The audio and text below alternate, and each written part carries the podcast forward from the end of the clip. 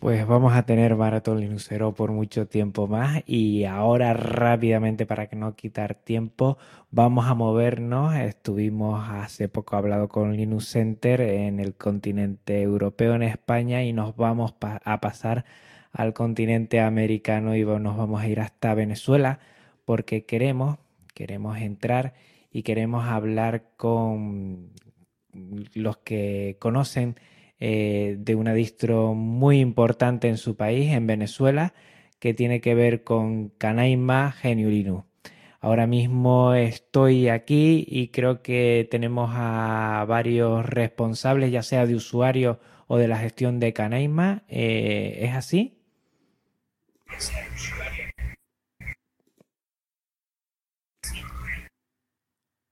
A ver si puedo conectar con alguno de ellos. Luis Alejandro. ¿cómo estás? Ah, César. Pues César, te escucho. Bienvenido César. Eh, ¿Qué hora es allí en, en, Venezuela? ¿Qué hora es allí en Venezuela? Hola Juan, aquí son 6 de la tarde. 6 de la tarde y bueno, eh, creo que es muy importante visibilizar todo lo que son las comunidades de, diferentes distribuciones. Canaima tiene mucho que decir porque su forma de, relacionarse con, lo que es todo el, aspecto dentro del, del país es muy importante y, creo que es un momento ideal, César, para que mm, trascienda un poco qué significa para ustedes esta distribución.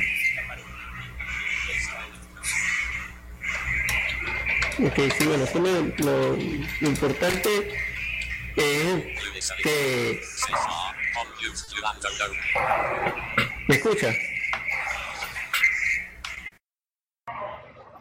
Eh, hola Juan, ¿cómo estás?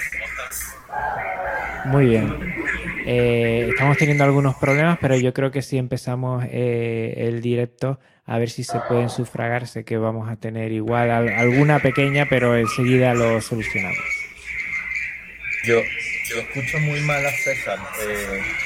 no, no sé si, si tú lo escuchas bien. Sí. ¿Ahora me escuchan bien? Ahora mucho mejor. Mejor. hay, como un hay como un retorno allí. Ok.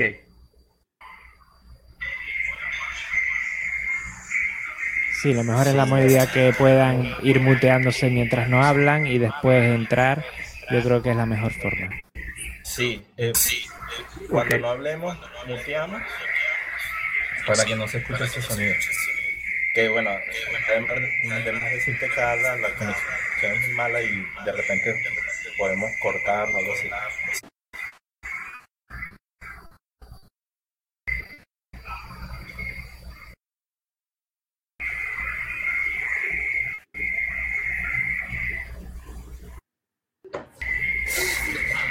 Juan, si querés, iniciamos entonces de nuevo. Perfecto, sin problema, empezamos. ¿Qué, qué nos preguntaba? Bueno, sobre todo para hacernos trasladar un poquito el significado que tiene Canaima dentro del Estado bolivariano, porque creo que es muy importante y es una distribución que se diferencia de otras por ese carisma que tiene nacional y cómo el Estado está invirtiendo en él y cómo se está implantando en toda la nación. Sí, bueno, eh, no sé si ¿Quieres que comencemos por la historia de Canaima? Eh, más o menos cómo empezó. Eh, y así vamos, vamos progresando hacia, hacia el estado actual, pues. Perfecto. ¿Te parece? Perfecto. Bueno, fíjate. Eh, Canaima empezó en el año 2007. está cumpliendo 11 años este, este año. Comenzó como una necesidad tener un poco de control sobre este, la plataforma tecnológica del, Estado, eh, motivado principalmente, este, digamos, por sus protagonistas, eh, por un evento que ocurrió en el año 2002, en donde se perdió el control de la, empresa, la principal empresa petrolera del país.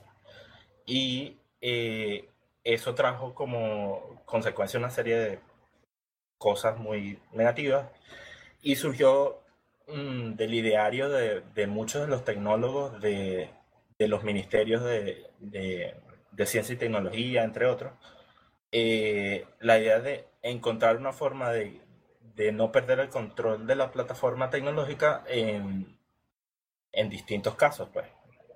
Entonces, eh, de allí surgieron varias iniciativas, una, una de ellas, una iniciativa legislativa eh, presidencial, que era el decreto 3390. Ese decreto eh, básicamente combinaba a todos los ministerios a utilizar software libre, preferiblemente. Tenía esa palabrita. entonces desde allí se comenzaron otras otras iniciativas eh, para lograr esa, esa independencia lógica. Eh, una de ellas era hacer un sistema operativo que pudiera ser instalable en eh, que dice que Canaima debe utilizarse dentro del Estado. Si no es la ley, es un reglamento de la ley. No estoy muy seguro, pero uno de los dos es. Este, bien. Ajá. ¿Ibas a decir algo, César?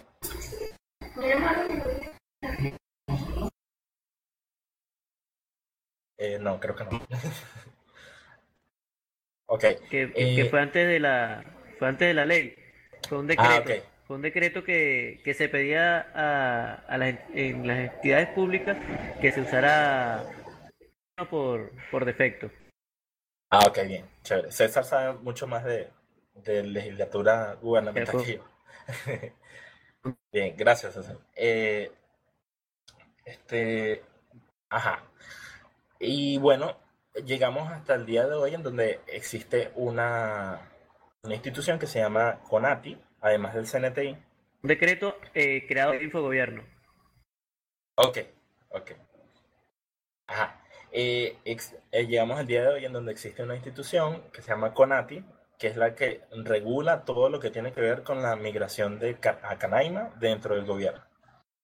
Este, así como el CNTI es, digamos, el responsable técnico de la distribución, eh, la CONATI se encarga de, de, todo lo que tiene que ver con el marco regulatorio como tal.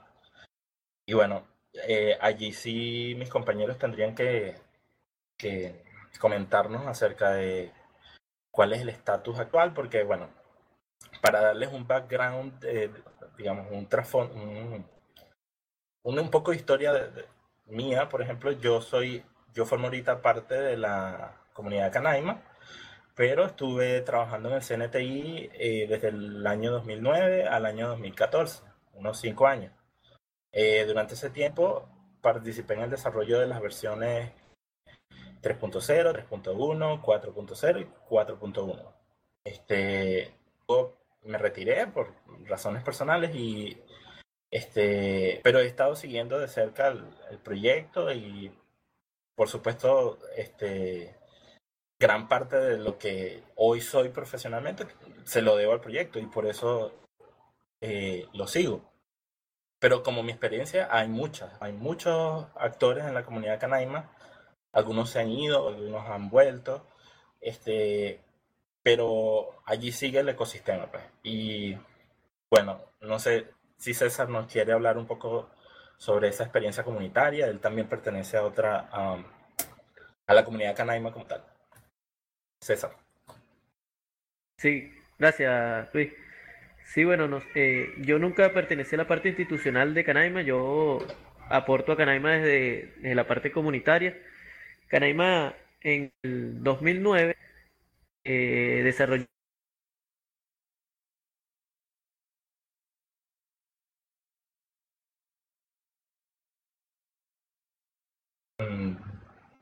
César. Ajá. Un proyecto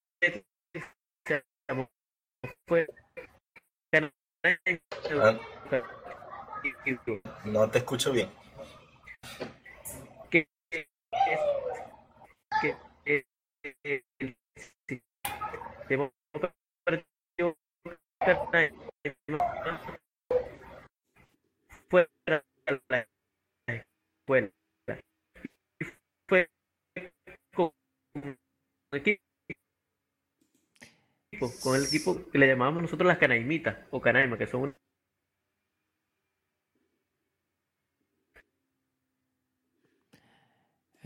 parece Oh, que se acaba de caer ahora mismo. Y estas Sí, cosas, pues, son eh, entre cosas del directo y, y ya nos advirtió aquí Luis Alejandro la posibilidad de que haya algunos desconexiones, algunos cortes.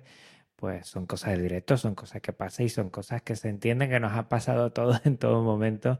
Y, y nada. Sí, Luis, comentabas, te quiero hacer una pregunta porque siempre me ha llamado mucho la atención el nombre. ¿Tiene algún significado, Canaima?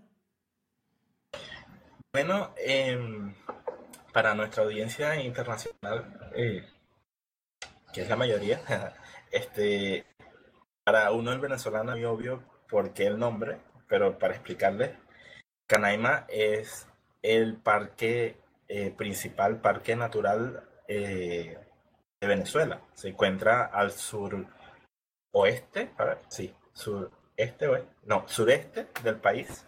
Es donde se encuentra el Salto Ángel, que es la, catarata más, alta del mundo. Y mm, también es lugar de eh, nuestras etnias indígenas eh, principales. Eh, es uno de nuestros sitios turísticos más, más importantes. Y básicamente creo que es por eso que se llama así. Este, no estuve presente cuando se escogió el nombre, eh, pero tengo entendido que fue un consenso, una especie de concurso, consenso. Eh, y bueno, se decidió que, que ese iba a ser el nombre junto con, digamos, la temática gráfica del sistema operativo que, bueno, ahorita es muy diferente, es bastante colorido, pero en versiones anteriores estaba fundamentado en los colores del Parque Canaima, eh, marrón, verde, azul, negro, eh, marrón claro, beige. La imagen gráfica eh, representa al, Parque Canaima. pues. Eso básicamente. Es muy interesante lo que estás comentando, Luis Alejandro. Estamos teniendo problemas para que César pueda conectarse. No sé, César, ¿nos escuchas ahora bien? Ajá, sí, sí, ahorita los estoy escuchando bien. Muy bien. Eh, si quieres, puedes seguir tú con algún otro aspecto para, para, bueno, enriquecer un poco lo que nos ha comentado Luis Alejandro. No, no había escuchado a Alejandro, Bueno, no, lo Luis, escuché Luis. Luis Pero yo les Alejandro. comentaba al principio lo de lo que era Canaima Educativo. Ah, pues puedes ir por ese sabor de canaima, entiendo yo. Sí, eh, eh, es un sabor de para eh, dirigido a los estudiantes. eh, eh, no- además del sistema operativo, tenía un- una tabla de contenidos. Estos contenidos iban dirigidos especial a los niños, para primer grado, segundo grado, para cada nivel. Para cada nivel se desarrolló un, un contenido ed- educativo especial. Eh, Eso hasta el 2011, 2012 se estuvo hasta primaria. Luego a partir del 2012 se inicia con el bachillerato o con la high school o, la escuela secundaria, ¿ah? donde a los muchachos también se, le- se les entregó nosotros como un colectivo, colectivo se llama Carabobo Libre, colectivo que, que inició con docentes, empezamos a, a dar formación a estos muchachos, a formarlos en lo que es la parte de, del software libre también a formarnos eh, a, a nuestros compañeros. Mucho de, una de, las de las debilidades del, del proyecto había sido que, que los docentes no habían sido formados en la parte de, de software libre. Entonces nosotros tuvimos la iniciativa de formar a tanto los estudiantes como los docentes. Es una pena, César, porque te, te- como a ver si fueron- ahora. que me entrecortado. y un poquito entrecortado y, es imposible seguirte el hilo de la conversación tan interesante que nos estás diciendo, cómo se diferencia eh, todo el sabor educativo de Canaima, entiendo yo, en los diferentes grados de los alumnos. Y estabas por bachillerato, pero se perdió y ahora no sé si ahora. Vamos a ver si tenemos un poquito más suerte ahora. Sigue comentando desde bachillerato. Sí, eh, cuando empezamos a darle formación, eh, eh, los equipos empezaron a entregarse a los muchachos de bachillerato, se construye aquí en Venezuela lo que es la, industria canaima para ensamblar nuestros nuestros equipos, se crearon y se empezaron a distribuir equipos. Hasta en la actualidad hemos entregado más de 6 millones de equipos Canaima a lo que son nuestros estudiantes formación a estos estudiantes para evitar las migraciones a sistemas privativos.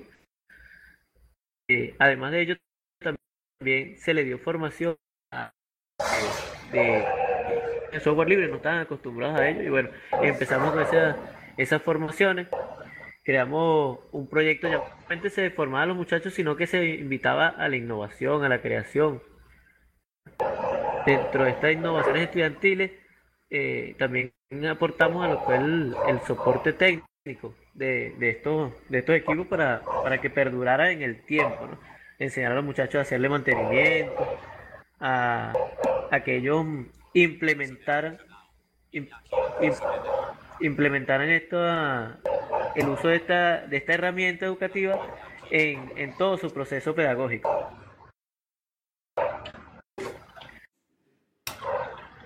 Creo que ya tenemos a Joaquín por aquí. No sé si nos escucha Joaquín. Hola, ¿cómo están compañeros? No sé si les interrumpo. ¿Cómo, cómo es la dinámica aquí? Hola. Sí, estamos, ah, hemos hablado más o menos de los inicios de Canaima. Eh, César ha comentado un poco ese sabor educativo y si no estoy equivocado, Joaquín, tú estás en, el equipo de desarrollo de, Canaima, ¿verdad?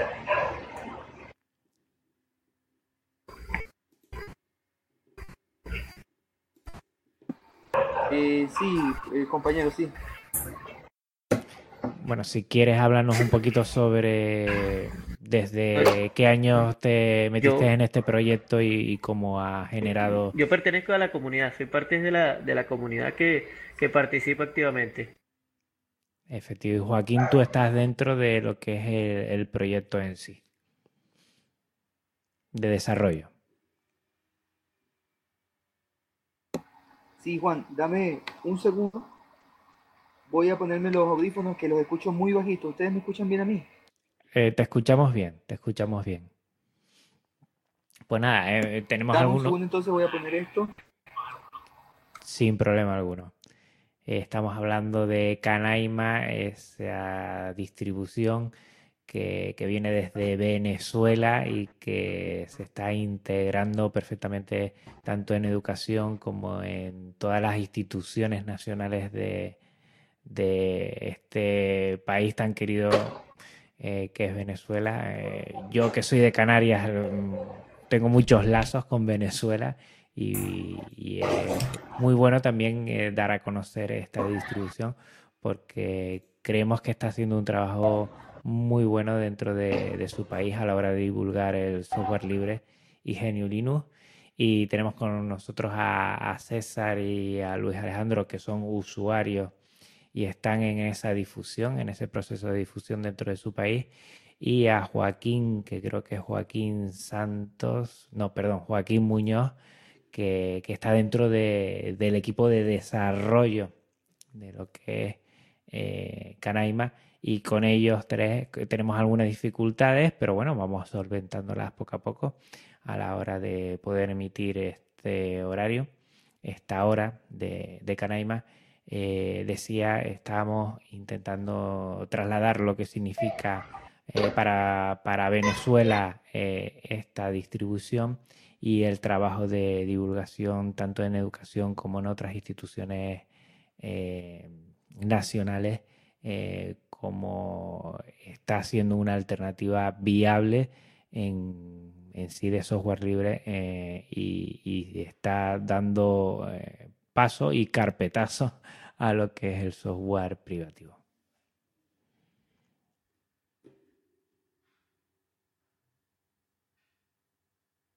A ver si tenemos alguno más que pueda comentar algo mientras Joaquín eh, pues tiene y hace los últimos eh, cambios para que pueda escucharnos bien. Luis Alejandro César.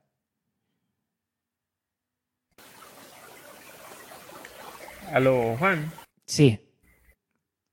Dime, Joaquín. Juan, mira, disculpa, este, te ah, habla David. Yo soy compañero de, de César, sí. Y bueno, quería integrarme aquí, no, hablar sobre este hermoso proyecto que es el proyecto Canaima Educativo. Estaba más o menos escuchando este, a los demás compañeros que vienen conversando sobre, sobre este proyecto. Y pues nada, quiero, bueno, llevar esta información a que todos nos puedan compartirla y escucharla nosotros desde Marathon Linuxero agradecidos que estén aquí, que hagan este esfuerzo. Sabemos que, no tienen a la hora de, emitir todas con ustedes por, por, situaciones de que a veces hay fallos en la conexión. A ver si reconecta, porque parece ahora que hay un pequeño delay y...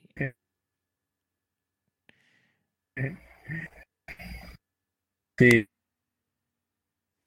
pues parece que sí hay dificultades técnicas a la hora de que ellos puedan. Joaquín, yo no sé si ahora ya está. Sí, Joaquín.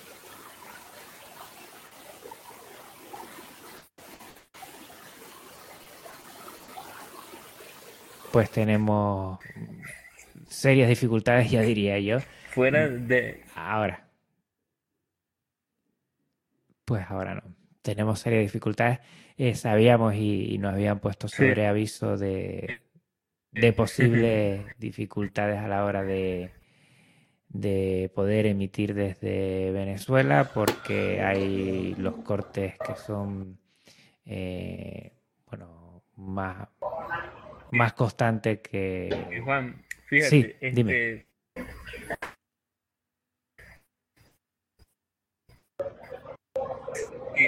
Bueno, Juan, fíjate, este, eh, pues nada, sobre el proyecto Canaima, este, nos dar bastante información en relación al proyecto educativo, ¿no? Ese proyecto que se denomina como proyecto Canaima Educativo.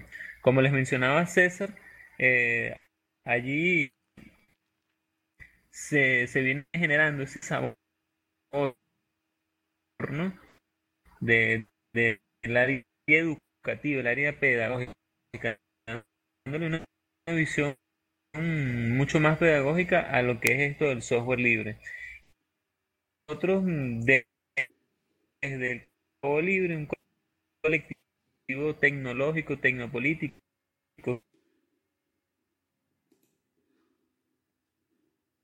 mm, Bueno, pues yo creo que está siendo casi imposible. Joaquín, no sé si puedes escucharnos y, puedes hablar, Joaquín. Tenemos Creo que no. Eh, Juan, ¿tú me escuchas bien? Yo te escucho, Luis, Luis Alejandro, ¿es o César? Ok. Joaquín creo que no. Joaquín va a tener muchos problemas por lo que veo. Eh, César eh, se entrecorta bastante.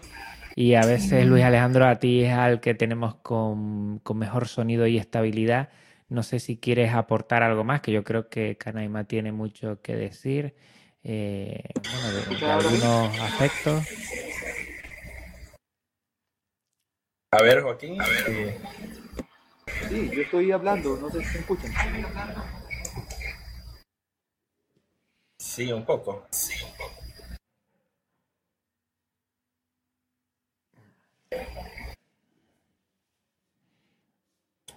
Eh, Joaquín, el compañero Juan eh, quiere, quiere conocer un poco de, del equipo de desarrollo, de, del trabajo que tú haces.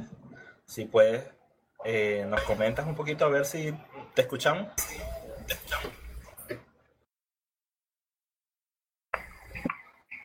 Les escucho muy bien a ustedes.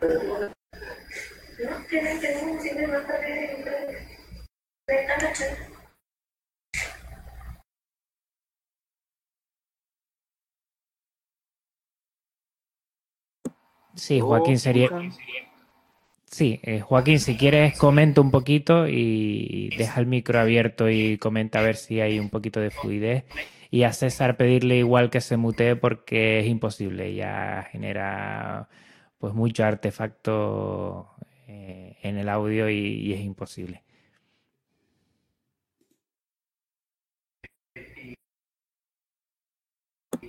Ok. Eh,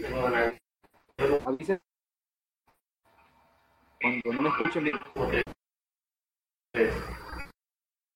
No, problema de conexión aquí en Venezuela. Vale, ¿me escuchas, Juan? Juan, ¿me escuchas? Sí. ¿Sí? Sí, ahora te Bueno, Juan, este, tú sabes que el proyecto Canaima Educativo, perfecto, chévere. Eh, nosotros mm, aquí en Venezuela, desde la comunidad, nosotros formamos parte de la comunidad y bueno, hemos aportado todo el desarrollo de este proyecto Canaima en el ámbito educativo, ¿no? En este sabor, le llamamos aquí a las diferentes opciones de, de este sistema operativo de Canaima, que es el sistema operativo de Canaima Educativo. Y actualmente hemos participado en el, eh, aportado ¿no? En, en, los nuevos diseños, en las nuevas estructuras, en la nueva metodología que se va a ir manejando para las nuevas versiones de Canaima. Ya nosotros vamos por la versión 6, 6.0 y la versión de Canaima Educativo, bueno, se está en este momento desarrollando para ese mismo nivel de versión. Eh, íntegramente aportamos a este proyecto de, software libre de Canaima Educativo desde lo, pedagógico, desde lo educativo. Nosotros mm, participamos, formamos parte en nuestro estado, en nuestra, sí, en nuestra región, de un colectivo tecnopolítico que se denomina Carabobo Libre. Y desde allí hemos venido desarrollando lo que son este, programas educativos, ¿verdad? Eh, para eh, la integración de las tecnologías libres en el ámbito educativo, en las demás asignaturas de nuestro sistema educativo. Y desde allí llevamos lo que es, denominamos nosotros como un proyecto eh, que lleva el nombre de Semillero Estudiantil, ¿no? Eso del semillero para nosotros sembrar, dejar esa semilla en cada uno de los estudiantes, en cada uno de los chicos, desde lo que es preescolar hasta el bachillerato, incluso en la universidad, sobre eh, este proyecto. Y bueno, desde allí venimos desarrollando todo lo que es cómo integrar este, e, este, el equipo, cómo integrar nuestro sistema operativo en las aulas de clase. A través de, de qué forma nosotros hacemos ese, ese proceso y qué, qué, tan interesante, qué tan innovador podemos el proceso educativo para que los chicos no solo este, hagan uso de las tecnologías, sino que usen las tecnologías y el software libre, ¿no? que es lo más importante. Nosotros promovemos allí todo lo que es la filosofía de estos nuevos sistemas mm, operativos, o bueno, no nuevos, de, de, de estas forma de, usar y de desarrollar lo que es el software libre. En el semillero estudiantil hemos aquí en todo el estado de Carabobo desarrollado lo que son cinco, cinco pilotos de este semillero donde se forman a los chicos y a los eh, docentes. Eh, nosotros, este proyecto cuando nace, cuando sale a las aulas de clase, recordemos que el proyecto académico educativo es de primer grado hasta quinto año o sexto año en las escuelas técnicas de bachillerato. Y eh, eh, hace en el año 2009, cuando nace este proyecto aquí en Venezuela, eh, comenzó lo que fue todo un proceso de formación docente, ¿no? A los docentes. Sumamente importante, sumamente necesaria. Recordemos pues que nuestros docentes, incluyéndonos, ¿no? Todos allí llevamos en esos genes, se nos ha inculcado en esos genes lo que es el software educativo. Y bueno, hay, hay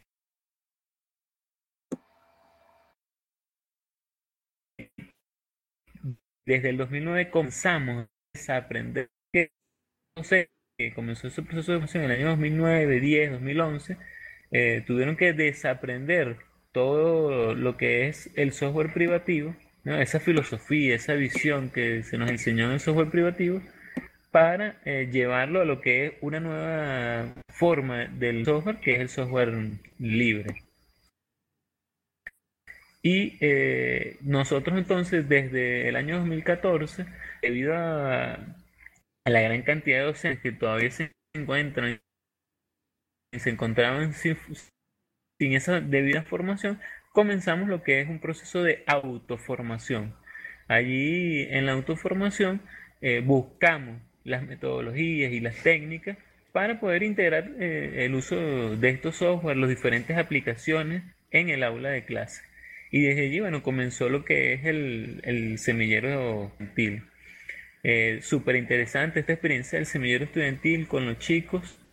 De verdad que estos se han visto sumamente interesados en lo que es el software libre, desconocidamente lo que es el, el desarrollo. Bueno, lo llevamos en sus genes, ¿no? Porque nosotros intrínsecamente, ¿no? Pero no, lo denominábamos con ese mismo nombre del, software libre en esta área tecnológica.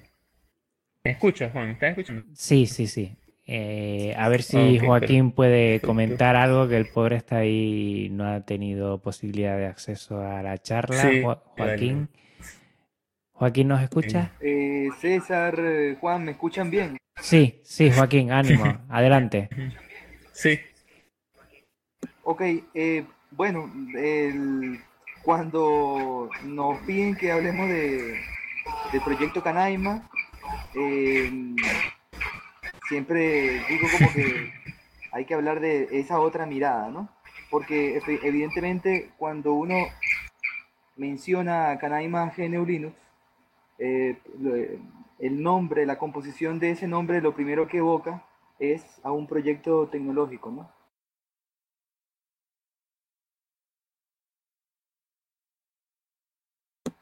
Un proyecto, eh, o sea, Canaima GNU Linux, lo primero que evoca es eh, un proyecto tecnológico, un proyecto donde hay un kernel Linux, donde hay un conjunto de aplicaciones. Cuando hablamos de Canaima GNU Linux, eh, pensamos inmediatamente en una distribución. Y sin dejar de serlo, Canaima GNU Linux tiene más cosas. Eh, puede hablarse de él desde otra mirada, desde otro enfoque. Creo que lo primero que, a mí me gusta desde hace un tiempo para acá, ¿no? Mencionar, referirme, es al hecho de que el proyecto Canaima es sobre todo un proyecto nacional. Eh, proyecto nacional, en tanto, tiene un fin, un propósito concreto, responde a un, a un qué. Eh, y por otra parte, lo nacional, en tanto no es internacional, como otros proyectos como Debian y cualquier otro proyecto de software libre, eh, e incluso transnacional, a diferencia de eso, el nuestro es nacional, es decir, es venezolano, no es, eh, no es de las Canarias, no es de eh, España, no es de Inglaterra, no es de Colombia, no es venezolano. esto, por supuesto que no tiene ningún tipo de viso xenofóbico, Solo que nosotros hemos, hemos planteado arrancar un proyecto de este tipo en unas condiciones muy específicas. Entonces, bueno, cuando se habla eh, de Canaima GNU Linux, esto debe evocar, por supuesto, claro que sí, a la tecnología, sí, pero a la tecnología en un contexto, en el contexto de un tiempo histórico, de un momento histórico, y evidentemente en un contexto de cambio de la sociedad venezolana, ¿no? Sin, sin meternos por lo pronto en esas aguas profundas de si eh, estamos cambiando, vamos muy bien o, si hemos cometido errores incluso. Entonces, bueno, eso es una de, las primeras cuestiones que a mí me gusta resaltar cuando hablo de, canal. Eh, porque de ahí de pronto podemos conseguir em, los, eh, los elementos bueno, que han sido interesantes o que son interesantes a destacar y también los que nos ha ido mal, ¿no? Nos ha ido mal para, por supuesto, dejarlo como un legado para, para el mundo, un poco para que no se ande por esos caminos nuevamente, ¿no? Eh, yo pienso que que bueno, que mucho ha sido lo que hemos avanzado. Eh, de pronto, no siempre con, eh, no siempre dentro del camino, pero aquí lo ves, o sea, aquí lo ven ustedes, ¿no? Hay un conjunto de iniciativas que están guiadas por, bueno, por, por el hacer, por un hacer diferente.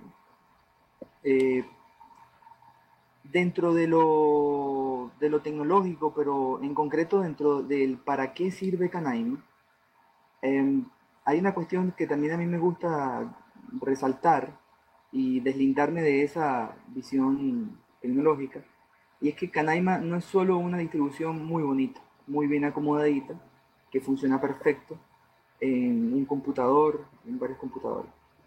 Una de las cosas que, que me interesa destacar es que Canaima debe comenzar a verse más como una plataforma nacional que como un producto de software. Em, nosotros hubiésemos podido escoger tranquilamente el uso de otro sistema operativo. Incluso ya lo usábamos, ya usábamos Windows en, mi país. Ah, bueno, de hecho todavía se sigue utilizando, ¿no? Eh, no solo a nivel de casas, de usuarios, sino que también en la administración pública.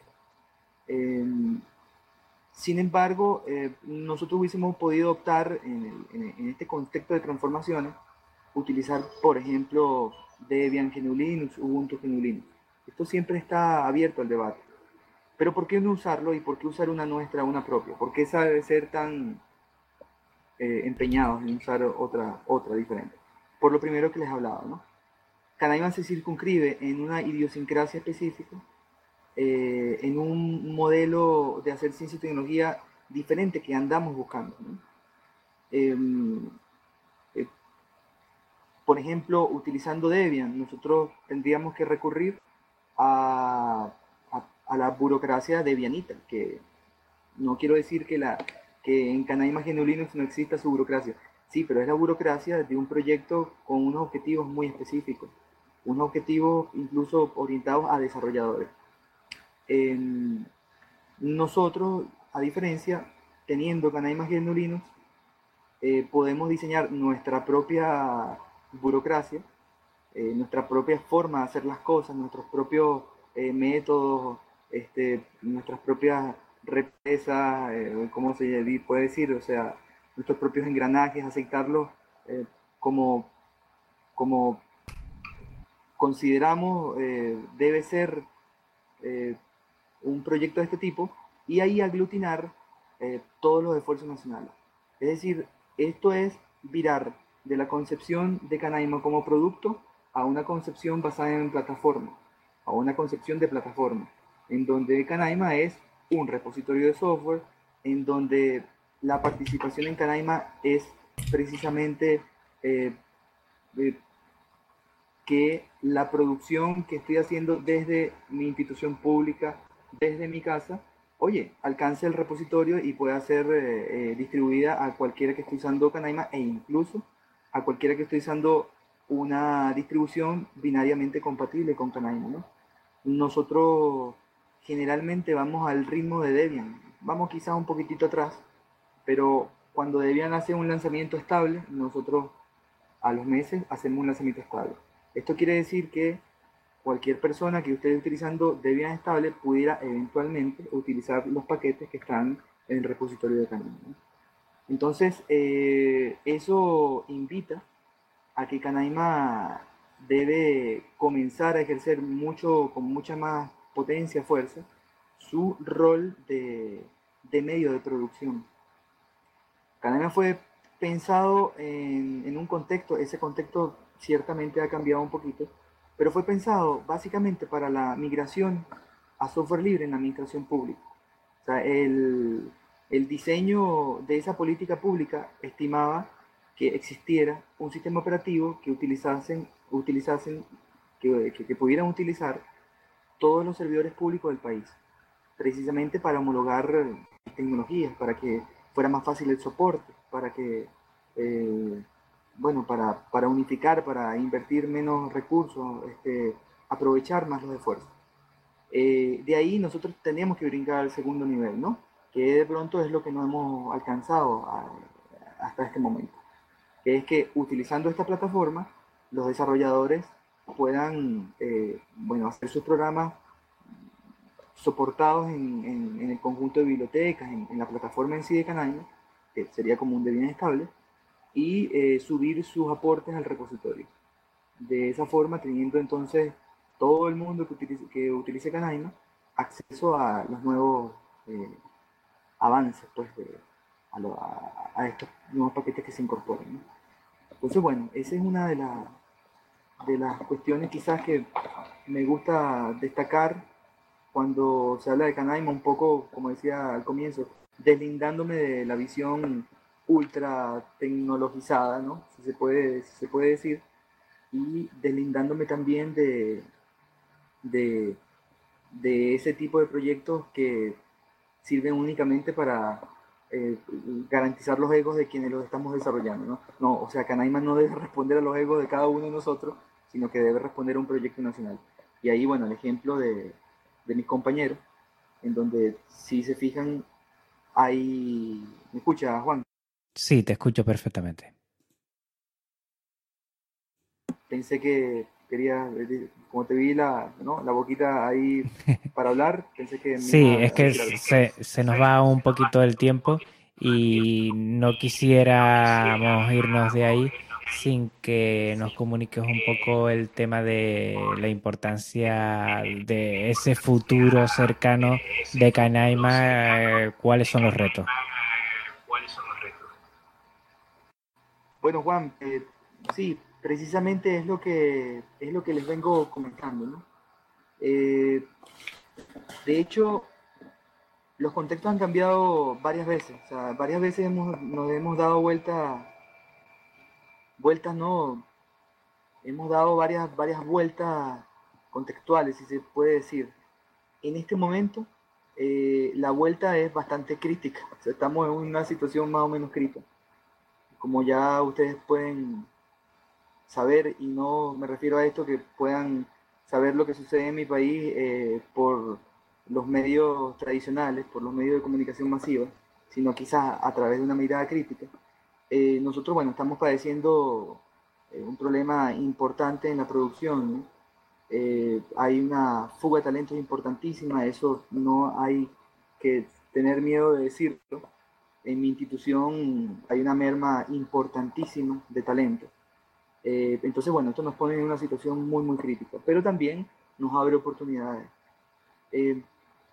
Canaima, en este momento, por lo menos la parte que dirige eh, la institución en donde yo trabajo, que es eh, lo que está orientado a los proyectos del sector público, tienen eh, el reto, el desafío de, lograr esto que les estoy comentando, cambiar la visión tecnocentrista hacia, hacia una visión de plataforma, hacia una visión en donde tengo un medio de producción que puedo utilizar yo, desarrollador yo usuario final para, eh, bueno, yo como desarrollador colocar software, yo como usuario final suplirme y hacer requerimientos a, esta, a esa comunidad.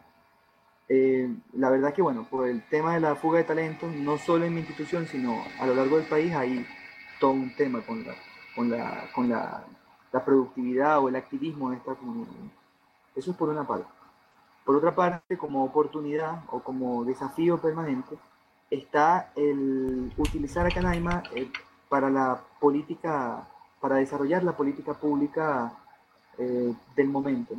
En este momento, por ejemplo, Canaima ha hecho un vuelco en lo técnico bastante fuerte hacia el área de blockchain, en el entendido que blockchain comienza a posicionarse como una de las tecnologías que, digamos, este, desde el Ejecutivo Nacional se ha propuesto para resolver una cantidad de cuestiones. Además de esto, por supuesto que la ola de blockchain nos ha llegado un poco tarde, nos ha pegado un poco en la cara y estamos eh, desarrollando, haciendo ensayos para aplicar blockchain a otras áreas del, sector público y de la vida nacional en general. Esto quiere decir que, bueno, en estos meses nosotros hemos estado trabajando por, eh, por colocar en nuestro repositorio tecnologías de blockchain que sirven para investigación y desarrollo de nuevas aplicaciones en el área. Eh, si ahí te fijas, Canaima siempre tiene el desafío, el desafío permanente de Canaima es que pueda ser eh, un medio concreto para ejecutar la política pública nacional. Eso es desde el área, vamos a decirlo así, de la burocracia, desde el área que yo quizás represento, que es el sector público.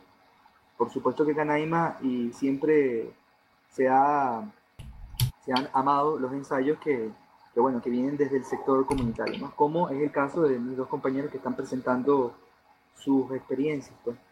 Pero bueno, esos son más o menos los desafíos. Yo no quisiera hablar aquí de los desafíos eh, quizás mucho más chiquitos en cuanto a, bueno, ¿cuál va a ser la nueva versión de LibreOffice que va a tener Canaima 7? ¿no?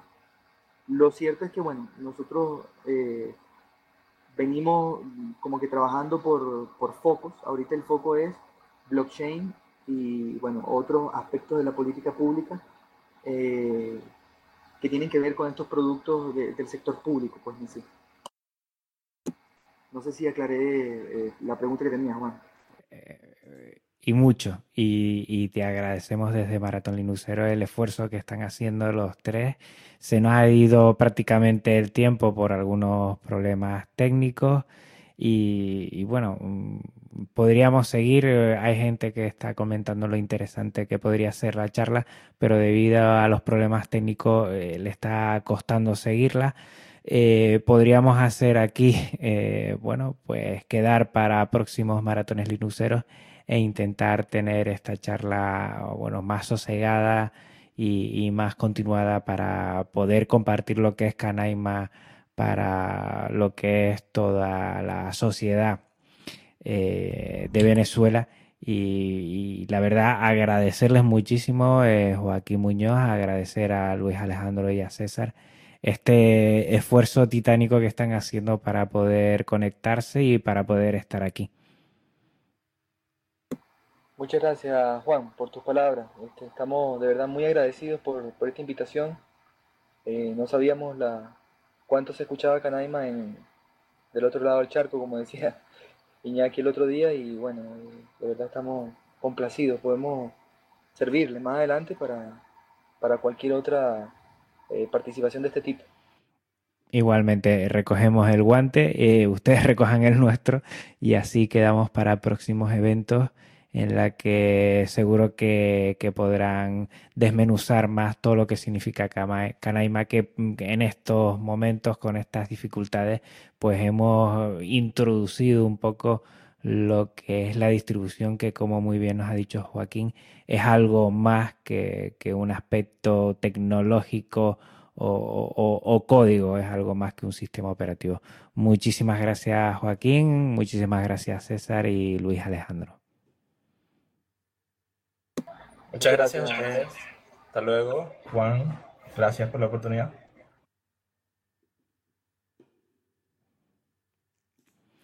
Bueno, y vamos a pasar a, otro segmento. Me da mucha pena tener que, hacerlo así, pero bueno, ya se nos ha ido el tiempo. Todavía quedan más horas y, recuerden que vamos a estar 14 horas y no podemos dilatar más de lo debido lo que es los directos de cada uno. Eso sí, vamos a seguir poniendo audios de los oyentes que nos han enviado por correo qué significa Maratón Linuxero para el software libre y esto es lo que nos han dicho. Buenas noches Linuxeros, les habla Gabriel Coronado desde Tarija, Bolivia. Acá para responder las preguntas lanzadas en el Twitter. Pues bien, la velocidad de transferencia de un disco rígido es de 100 megabytes por segundo y la de un disco sólido es de 500 megabytes por segundo. El tiempo de acceso de la información en un disco sólido es entre 0,5 a 0,23 milisegundos y en un disco rígido es entre 7 y 16 milisegundos. Como pueden ver la diferencia es abismal. Ahora todo depende, estos parámetros pueden variar en los discos sólidos dependiendo de la memoria flash y de los controladores que utilice cada marca de discos sólidos. Dentro de los modelos más importantes tenemos el SLC, TLC y MLSC. Cada uno tiene una estructura diferente y un rendimiento diferente. Lo mismo en los chips, hay cuatro marcas de chips importantes, los cuales no vamos a mencionar, pero bueno, eh, la gran ventaja de las unidades sólidas es la velocidad de transferencia y que optimiza al máximo nuestro recurso. En muchos casos cuando ya no se puede aumentar la memoria RAM del equipo portátil, por ejemplo, porque ya no cuenta con más ranuras, eh, lo que se recomienda siempre es insertar un disco sólido, el cual ayuda al rendimiento del equipo porque optimiza mejor la RAM, los procesos o el uso de procesador y también nos optimiza el uso de la batería. Al generar menos calor, al generar menos consumo de energía, ya son avances importantes. Y tomemos en cuenta que como Linux tiene una estructura de árbol, eh, le da mayor rendimiento a la unidad sólida. Bien, sin nada más que decirles, eh, espero eh, que me gane el disco sólido y pues bueno, invitarlos a la maratón Linuxera el día primero de septiembre, ya se cumple un año. Y saludos desde la Chura Tarija. Hola, comunidad Linuxera. Mi nombre es Leandro. Soy de Santa Eufemia, un pueblito de 3.000 habitantes ubicado al sur de la provincia de Córdoba, Argentina. El principal aporte de Maratón Linuxero es divulgar el concepto de software libre. Entendiendo esto, puede ser aplicado, o al menos tenido en cuenta, en diferentes ámbitos de la vida, no solo en informática. Otro aporte que realizan, no menos importante que el anterior, es fomentar el uso de GNU Linux y de esta manera conocer otros sistemas operativos. Les cuento que estoy usando Debian Testing con entorno gráfico CADE no me quiero olvidar de felicitar a todos los que hacen posible Maratón Linuxero y que sean muchos más aniversarios. Muchas gracias. Buenas a todos. Sobre todo, y lo primero es agradecer a todo vuestro trabajo y colaboración en lo que es eh, GNU Linux. Eh, Maratón Linuxero para mí ha supuesto un nuevo mm, renacer dentro de Linux. Eh, gracias a estos proyectos Mm, cada día más gente y más eh, estamos interesados en Linux. Gracias a todos. El maratón Linuxero me ha aportado una visión mucho más amplia de la que tenía hasta ahora de Linux y del software libre. Cada una de las exposiciones de los participantes suponen un tesoro auditivo para la divulgación de Linux. Por tanto, se podría decir que el maratón Linuxero ha servido para hacerme la vida más fácil Enhorabuena a todas aquellas personas que hacen posible este grandísimo evento. Un saludo. Hola a todos, soy David, creador del podcast Galego Geek y seguidor habitual del Maratón Linuxero. Creo que este evento ha conseguido divulgar lo que es la filosofía de software libre y todo lo que podemos hacer con Genio Linux. Y a mí me ha descubierto un mundo de posibilidades sobre cómo crear mi propio servidor. Un saludo. Pues bueno, hasta aquí esta sección lo estamos poniendo de 5 en 5. Agradecer a todos y cada uno de los oyentes que nos hayan bueno, pasado este audio por medio del correo. Espero que los agraciados de todos los sorteos, pues, pues además de, regalarnos eso, se vea recompensado. Y, y, la verdad es que vamos a seguir pidiéndolos en próximos eventos porque escuchar vuestra voz es muy importante para nosotros.